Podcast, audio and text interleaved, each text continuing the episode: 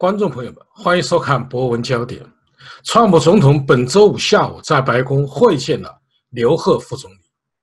川普表示，谈判取得了很大的进展，有很大的机会可以达成协议。美国财政部长也宣布，中美两国已经就货币问题达成协议，本轮中美贸易磋商将会延期。有报道称，中方已经提出购买1.2万亿美元美国商品。不过，双方在知识产权转让等方面仍然存在分歧，令中美双方还在酝酿三月底在海湖庄园再度举行川协会。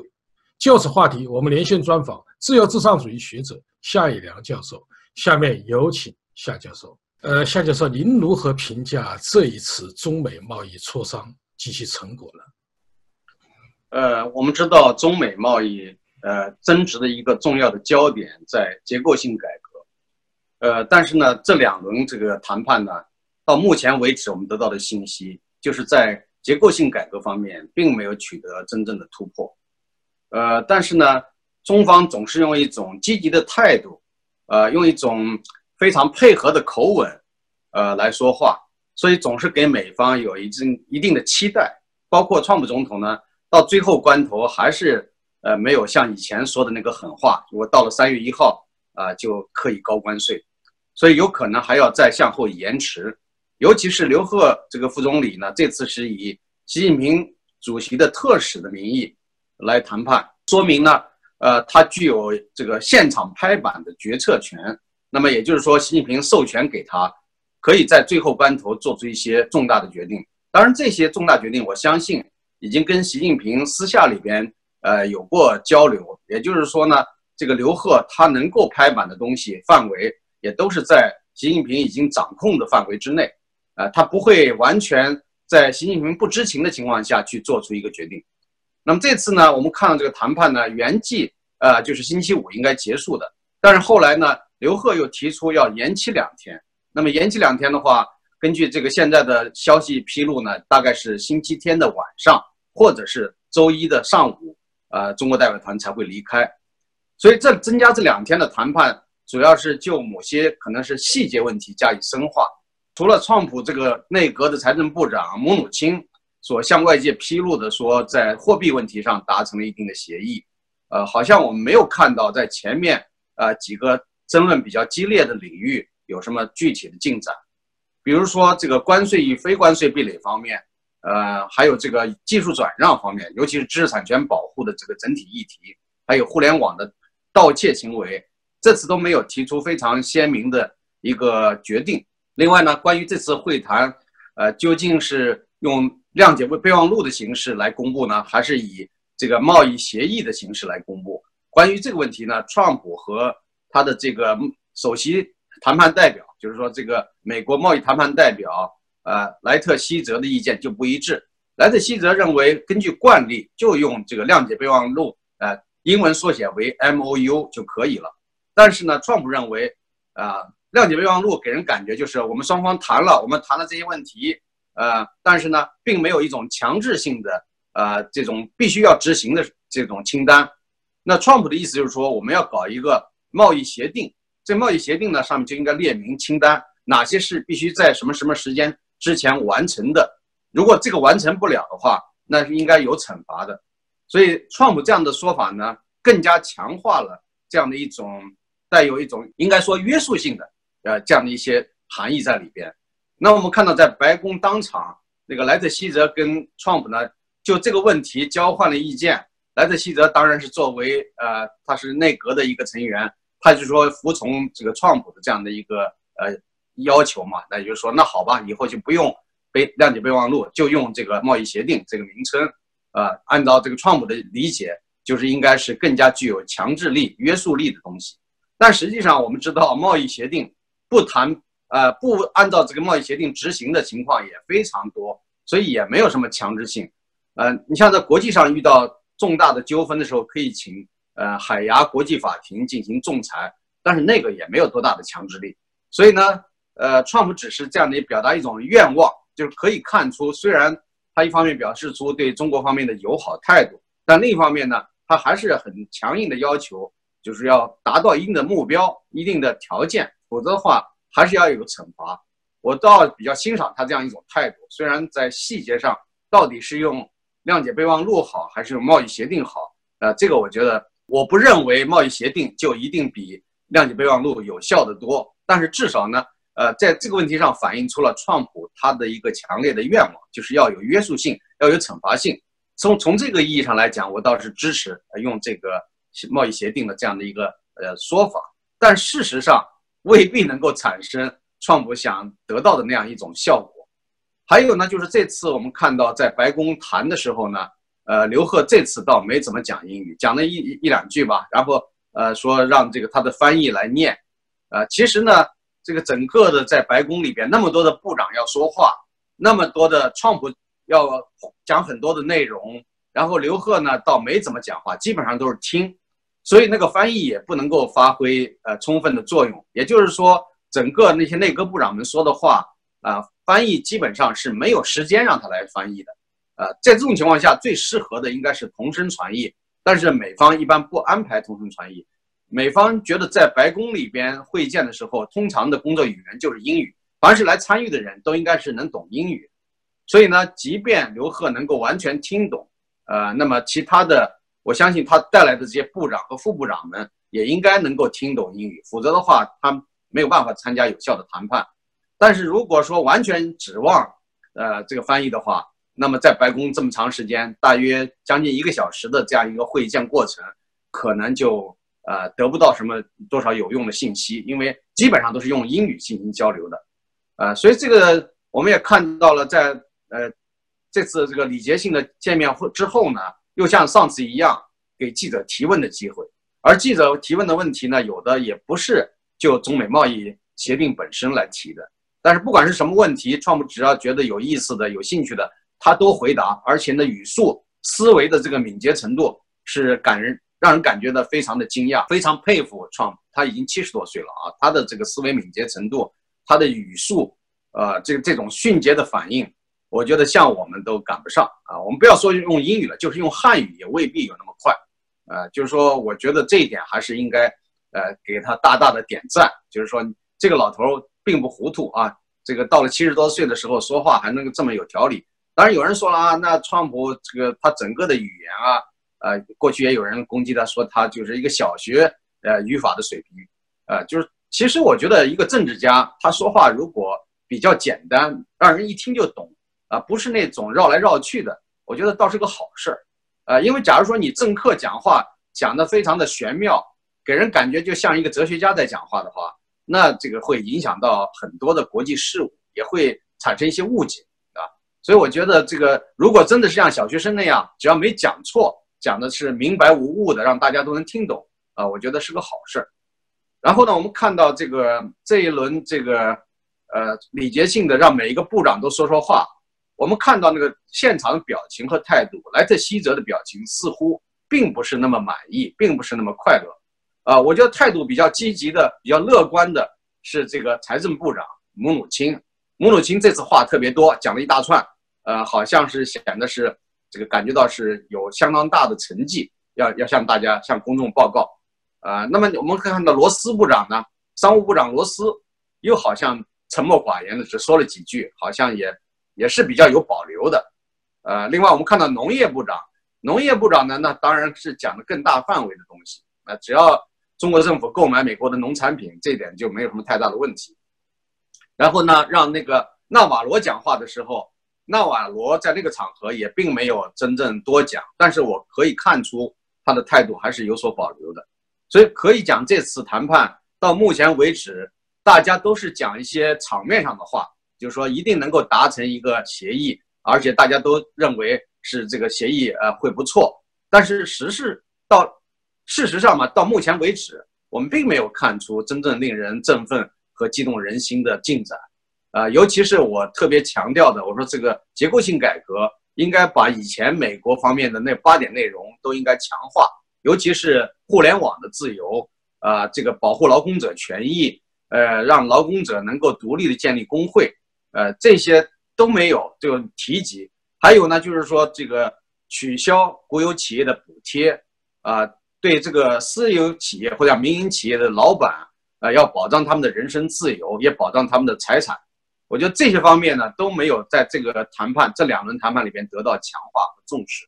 呃，至于货币呢，是在川普当选的时候或者讲竞选之前就有一个表态，说如果中国政府呢不能按照规则做的话，有可能宣布中国为货币操操纵国。那么现在呢，我觉得在货币问题上达成协议，可能是说，呃，中国有可能承诺在这个汇率呃这个市场化的方面呃向前推进一步。因为我们知道，中国一直是实施的有管理的浮动汇率制，呃，说是浮浮动汇率，其实是在一个很小的区间里边这个波动，那么就是千分每天呢就是千分之二这个这样一个啊波动的范围，但是感觉到就是这样的范围显然不是一个市场化的汇率，如果它要真正实行市场化的汇率的话，就不应该规定这样一个区间，它可以呢一天里边震荡比较大，呃，那么我觉得中国。搞了几十年的所谓改革开放了，那到现在还没有这种自信吗？就是资本项目应该是早就全面开放，但到现在并没有开放，而且在人民币国际化或者讲人民币可自由兑换方面一直是延误，呃，延误了已经有将近二十年的时间了。所以我觉得这一点呢是确实是应该呃做出一个尽快的姿态来改善这方面，呃，所以我觉得总的来讲啊，这个谈判，呃，应该说关键的难点并没有触及。呃，我想有一个重要的原因就是创太渴望得到一个好一点的消息，因为在国内政治上，在很多方面他是被搞得焦头烂额的。他特别希望这个时候中美贸易中间能够有一个好消息，能够让他呃可以向国内呃这个民众交代，你看看我这个在外部世界，我我的这个做了一些人们以前没有做到的事情，啊，他特别想宣扬这样的一个成绩，所以呢。他可能这一次不会盯着中共的弱处去穷追猛打，而是放他一马，只要在其他方面能达到自己的这样的一个要求就可以了。尤其是刚才提到了，中国已经承诺要购买一点二万亿美国商品，但是我们知道在这之前也有一些相关的报道，这这不是说一年啊一个年度能买这么多的商品，而是在今后的五年里边购买这么多的这个商品。所以呢，那虽然对美国来讲也是一个好消息，毕竟有这么大的一块市场，啊，但是从另一方面来讲，这是中共一贯采用的伎俩，就是我只要你不满意的时候，我就多购买你的商品，你就应该闭嘴了，啊，你就不要想让我进行根本性的改革，这一点是做不到的。所以这次呢，我们知道，呃，习近平在这个谈判之前，又在国内又有这个人民日报其他的地方啊报道他的一个讲话，就是中国绝不会走西方三权分立的道路。也就是说，不会走宪政民主的道路。他讲这个话的意思呢，还是向外界表明，有一些不该改的地方是坚决不会改。所以呢，这个结构性改革，美方提出的那些要求，可能都会碰上软钉子。而且呢，现在还约定到三月底的时候，可能会在这个加加呃佛罗里达州的湖海山庄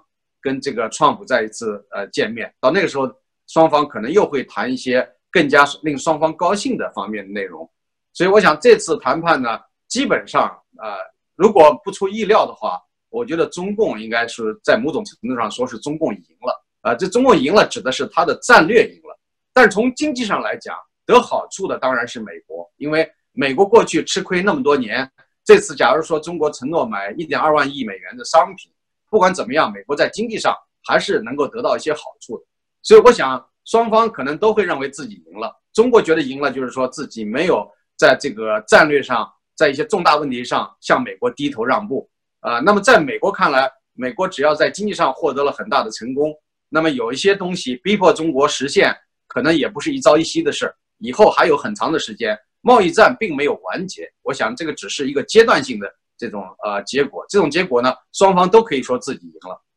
夏教授，您刚才分析的非常全面。那么您认为在三月初是否有可能达成协议呢？三月初，呃，我刚才讲的就是说，就目前披露的信息来看，呃，能够达成的协议就是刚才说的货币方面，比如说汇率是不是会做出一些松动，呃，然后呢，在呃一些购买美国商品、大宗商品方面有一些呃明确的这个清单，呃，至于我们前面讲的那些内容，他这次都没有提及，所以在今后两天的谈判中，会不会触及到这些难点，是都。都不能突破呢？还是说，比如说这个美方提出了若干个难点，要求解决，而中国最后可能在压力之下被迫接受一两个难点，呃，这个也不是说绝对不可能的。比如说，我觉得有可能突破的地方，就是中国假如说宣布取消对国有企业的补贴，啊，那么这种取消，我觉得可能是暂时性的。假如说今后一个阶段，中国觉得美国呃也没有这个像中国所期待的那样，那中国也可以反过来再继续的给国有企业补贴。所以这一点，我想中国是可以做到的。还有呢，就是在知识产权保护方面，中国已经承诺了多次。这次我觉得中国还可以再次做出新的承诺，这就是在知识产权保护方面做出承诺，包括这个所谓网络盗窃方面，中国也可以做出一种承诺。但是承诺归承诺，到最后若干年之后，到底有没有违背这个承诺是另外一回事。啊，比如说在二零零一年中国加入 WTO 的时候，中国也都承诺了这些内容，比如说这个。呃，知识产权保护啊，呃，互联网这个安全啊，各个方面都承诺过，但是后来怎么执行的呢？后来中国不是呃违背的非常厉害吗？所以我觉得这次中国领导人还会这个给表面上的一个就是做表面文章吧，让美国人感到高兴，所以呢有可能会签这个协议，但是这个签这个协议呢，无非也就是把这个宽限期实质上又向后延长了，呃，我觉得这个做法呢其实是创普啊。呃，在国内政治的压力下，可能不得不做出的一个权衡让步。从个人来讲的话，我是比较失望的。我觉得创普呢，应该说到做到，不要这个有任何的妥协和让步。那我们呃，昨天也听到了，呃，比如说有记者提问关于华为的问题，是不是不让华为进入中国呃进入美国？好像创普在这个问题上也没有那么像以前那么呃坚定的说不让华为进入美国，呃，也没有说这个一定要。把孟晚舟啊尽快的引渡到美国来。按道理，这个时候这个时点应该可以明确的做出决定，要不要引渡孟晚舟。但是在这个问题上，他又说要由司法部来决定。但实际上就说明他自己的态度在这个问题上也不像以前那么鲜明了。因为川普的这个风格就是很快的就喜欢个人表态，他有的时候根本不顾其他部门的这种呃具体的困难，他直接就说出来了。但是这次呢，我觉得很蹊跷。他居然就没有对孟晚舟问题、对华为问题做出像以前那么强硬的、那么直接的表态，那这就说明他是有所松动，呃，那么我的理解就是说，他目前国内政治的压力下，他可能特别渴望能够跟中国搞好关系，而且他说了很多那种商场上常说的话，啊，说这个跟中国这个关系是前所未有的好，啊，还有什么跟习近平的关系是前所未有的好等等。这个就像小孩儿三岁五岁的小孩儿，这个一会儿跟你好的时候，我们两个是世界上最好的朋友，马上一翻脸了，就马上他就开始骂，就开始说对方什么都不是。所以我觉得这个做法是我我个人不是特别欣赏。但是呢，也许呢，他这个商人过去多少年在商场就采用了这样一个手腕儿啊。我们知道，就是说他一方面可以说跟习近平是最好的朋友，另一方面又可以让习近平处于非常尴尬难堪的地步。所以呢，他这种玩法是不太常见的。啊，所以大家还要有点耐心，再继续的看下面他会出什么牌。您所说就是川普总统啊，他的确是一个特立独行的人，并且他的言语啊，呃，就不像普通传统的政客那么的严谨，甚至他的一些观点跟彭斯副总统也有很多区别。就以孟晚舟这个事件而言，他的一些言论其实给加拿大政府啊增添了很大的压力。加拿大政府。到底引不引渡都是一个很大的麻烦。那么您如何看待川普这一种风格呢？呃，我觉得川普呢，他是作为总统，马上要进入到二零二零年大选的这样一个呃竞争阶段，所以他可能就是把一些东西啊，他个人的利益，呃，可能也放在这里边进行考量。呃，所以我想呢，就是呃，如果要是讲他像能够像以前那样态度非常的强硬鲜明。那可能加拿大应该不会有什么呃犹豫，就是这个这事情本来就是美国提出来的，美国要求加拿大做的事情，那不能说最后这个黑锅，呃这些责任由加拿大政府来扛，那就是太不地道。如果这样的话呢，都会伤害呃美加两国之间的兄弟伙伴关系。所以我想，川普要做的话，在这个方面应该特别谨慎，不能破坏这种关系。而彭斯总统呢，我相信呃彭斯副总统他的这种说法呢。是比较长远的战略啊，他是希望是一以贯之的，而且我们觉得这个假设川普在二零二零年大选中失利，呃，不能够连任的话，那么其他的民主党的候选人到目前为止没有看出什么特别好的、特别强有力的竞争对手，啊，无论是这个 Bernie Sanders，呃，还是这个布隆伯格啊，还是这个呃星巴克的创始人等等，那么这些人呢，现在来看，呃，都离一个成熟的呃能够赋予很高期望的美国总统还有相当的差距。其实我个人内心是比较，这如果川普不能连任的话，我比较希望啊彭斯能够呃接任总统。但是副总统要接任总统的话，不是通过竞选，那可能就是要有什么突发事件，所以这个难度也是比较大。呃，那个除非呃彭斯说放弃副总统，呃再去参与这个总统的竞选，呃我不知道这个做法是不是他还有时间上或者技术上的一些难题。呃，但是彭斯估计也不会这么做，他会呃作为这个一个副手啊，尽忠尽职的把这个事情做完。就是说，这个 Trump 呢，他不是一个呃，就是说考虑非常缜密的政治家，所以在有些问题上，在跟他的团队合合作方面，经常会有这样那样的问题。包括他的内阁成员现在已经被换去，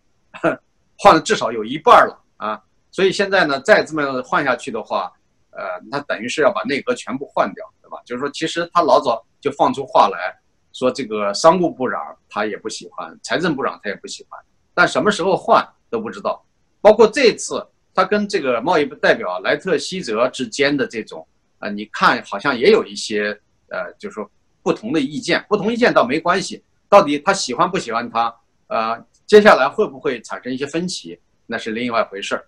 所以我觉得这个川普的确。呃，他第一任期，他应该好好的去总结经验。他要想连任的话，应该在这个执政能力和这个手段上，还要比以前更强、更丰富才对。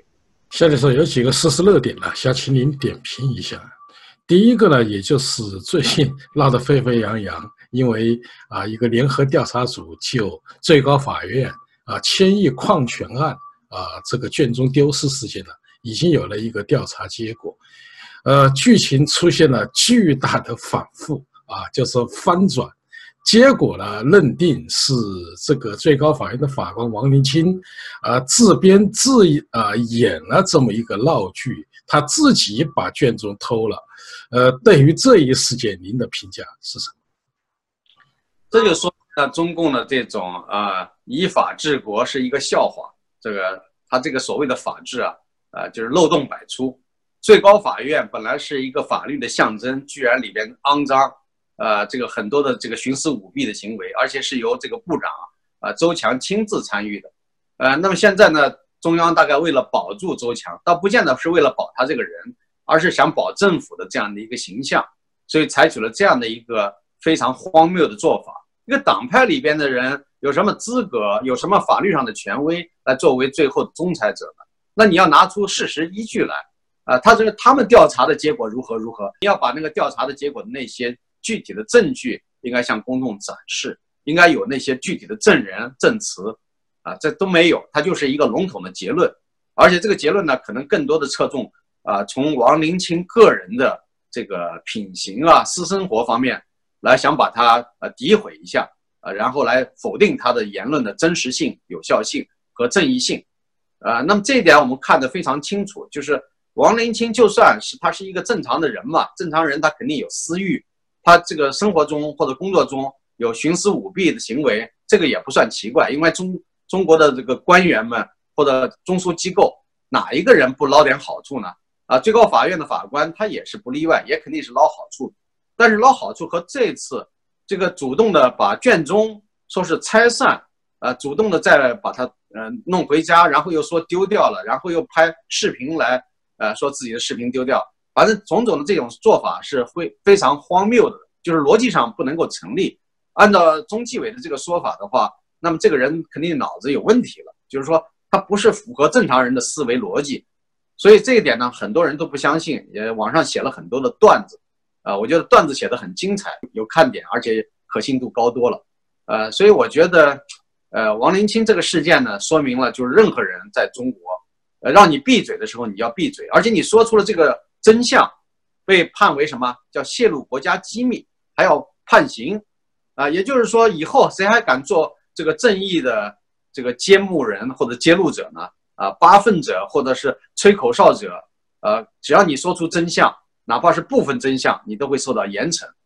啊，所以这样的话呢，有人说是小崔害了王明清，也有人说这个小崔从此也会闭嘴，因为呃，这等于是杀鸡给猴看嘛，啊，你怎么敢向这个最高法院挑战？啊，小崔名气虽然很大，影响力很大，呃，据说背后也有人，但是敢于向最高法院挑战。那最高法院背后肯定还有更强大的这种官方势力，包括习近平到底是会选择支持最高法院呢，还是会选择支持一一个公众啊人物，比如说像崔永元这样的个人呢？我觉得从一般的常识上来讲，习近平可能更愿意支持最高法院整个这样一个司法体系，而不愿意去支持王林清啊或者是崔永元这样的一些个体。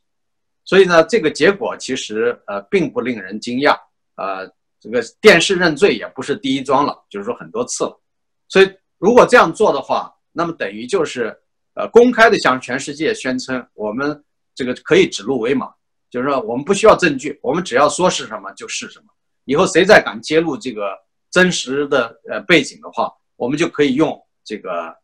泄露国家机密罪来判他的刑，啊，所以这点呢是非常恶劣的一种做法。下面说，我们再谈谈小崔啊。小崔呢，呃，被视为是一种公民的英雄，啊，他爆料范冰冰以后，其实带来一个后果，也就是演艺圈啊，大概交了上百亿的税收，税务局应该是赚了。接着爆料最高法院，也是引起了大家的一阵欢呼，因为目前还没有人敢于挑战最高法院。但是小崔目前从这个调查结果来说，也说到了小崔协助他进行泄露国家机密，所以您如何看待小崔的结果呢？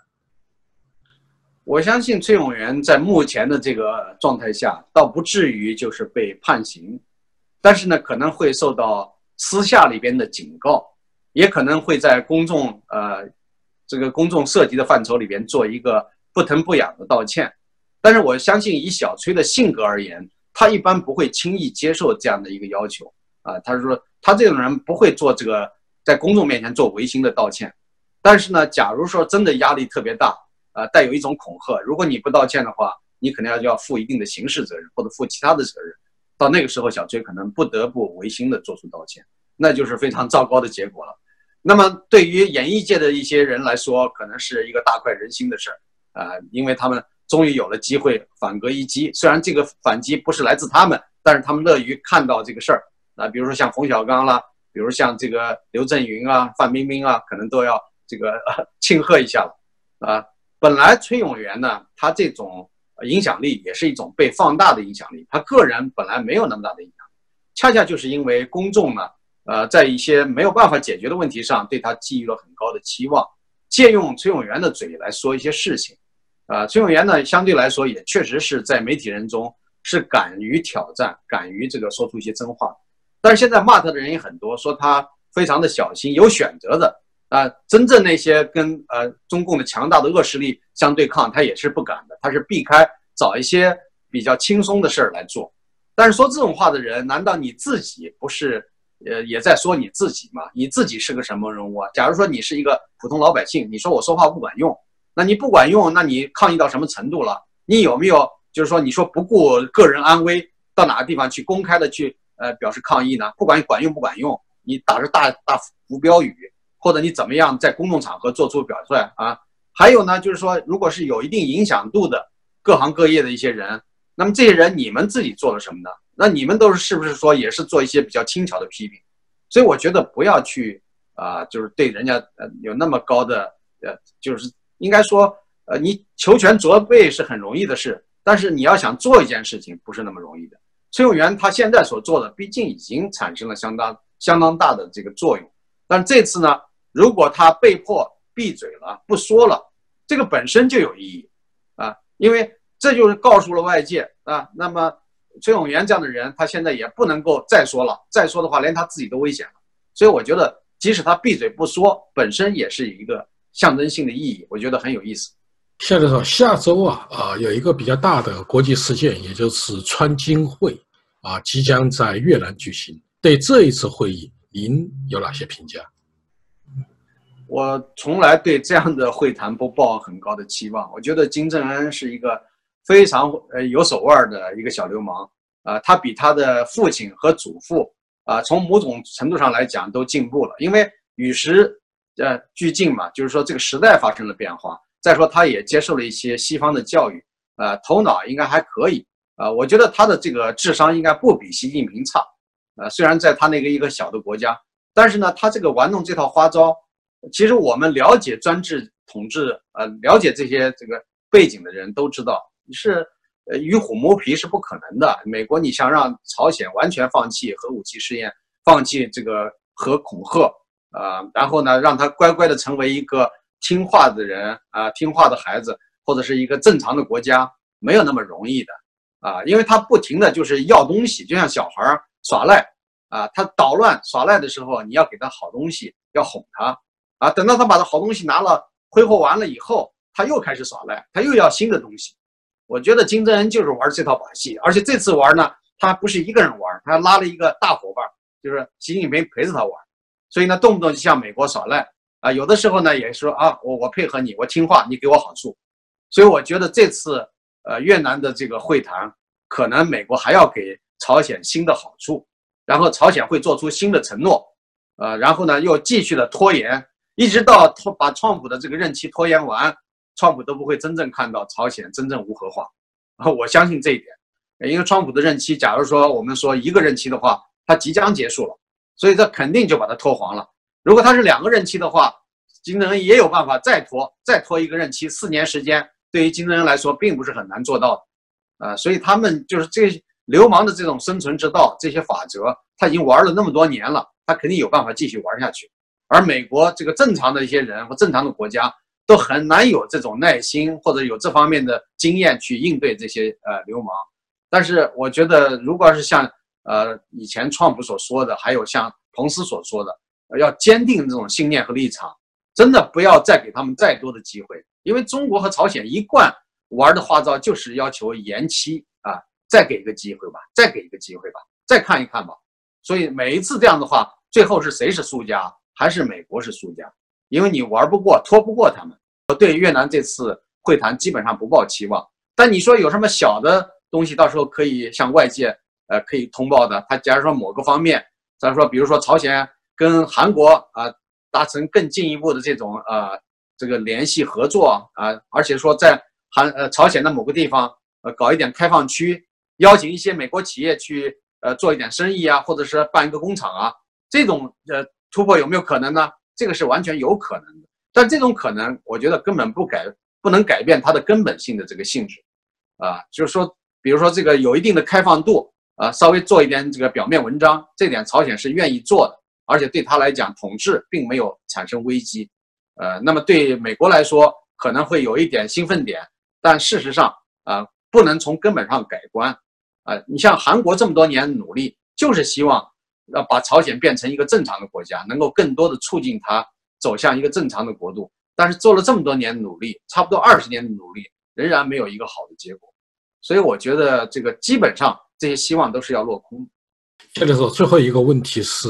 关于蔡英文总统，因为蔡英文总统已经宣布参与啊二零二零年的总统大选，对他的这种参与，您觉得胜算有多少？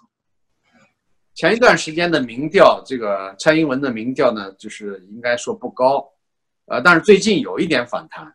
啊，最近有一点反弹的原因呢，是因为中共不断的施压，进行武力恐吓，呃，不放弃武力统一台湾，呃，不放弃一国两制的想法。那么在这个时候呢，小英坚持自己的立场，就是说绝不会退让，啊，不会说在呃中共这样一个强硬的态度下去谈这个两岸的合作、两岸的关系。所以呢，我觉得这一点呢是表明了他这个作为一个政治家的一个起码的操守。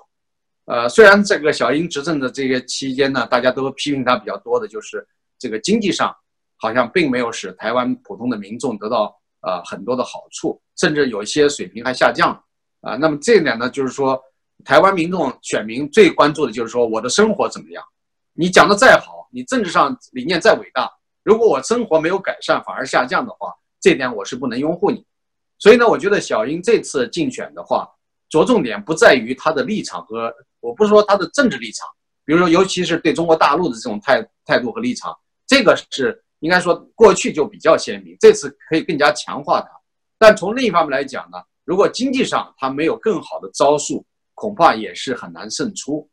呃，当然，我觉得这个习近平有可能在很大程度上能帮上小英竞选当选连任。为什么呢？因为中国政府如果要是想更加强硬，更多的使用武力威吓，啊，然后呢，逼迫在国际社会空间让台湾没有这个生存的空间，那么会引起新一轮的反弹。美国和其他的西方国家会更多的公开支持台湾，而且现在呢，有很多的场合会邀请台湾以台湾这个名称出现。而不是以中国台北的名义出现，所以这个呢，就是在过去二三十年里边是从未有过的啊，就是说，而且现在美国的国会议员已经邀请蔡英文到国会发表演讲，如果到时候演讲能够成功啊，这个就说明呃，在国际社会得到一个广泛的承认。我觉得，如果要是讲中共继续的采取这种比较蛮横的态度，反而会帮了蔡英文连任和当选。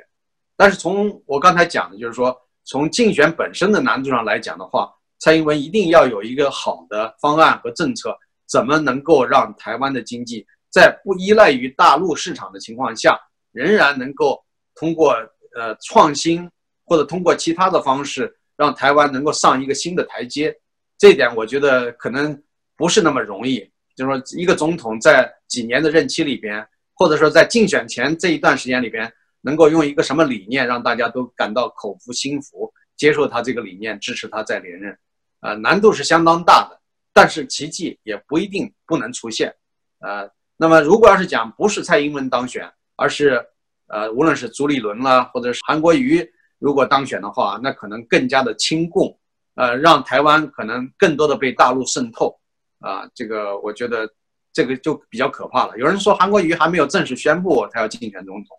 啊，反正就是说这一类的吧，就是说无论是柯文哲啊，还是韩国瑜啊，呃，如果他们竞选总统的话，那就是青棕色彩就更加的明显，的亲共的色彩啊。然后呢，呃，如果是其他人，无论是朱立伦啊，或者其他的一些国民党人，总的来讲呢，就是感觉到他们这个，因为过去也竞选过嘛，他们的竞选的策略，还有他们的一些思路，并没有给选民留下特别深刻的印象。并没有说有很高的期望，所以说如果再有新的人加入竞选团队，会不会带来一些新的呃这个挑战或者新的这种机会？所以现在我觉得，如果是呃讲这个台湾的这个政治啊，应该这个台湾的政治现在一个基石就是经济上，有谁能够让台湾在经济上摆脱困境，谁就能真正胜出。无论你是国民党还是民进党。观众朋友们，夏以良教授认为，中美贸易谈判有可能达成妥协，因为中美双方都需要尽快结束谈判。但中国进行结构性改革很难，由于中美贸易纠纷不仅仅涉及到贸易，还涉及到非贸易领域，所以即使达成协议，也不意味着中美之间不会产生新的分歧和冲突。三月底海湖庄园的谈判尚在磋商之中。我们尚需观察。好，各位观众朋友，今天的节目到此，感谢您的收看，也感谢夏一良教授。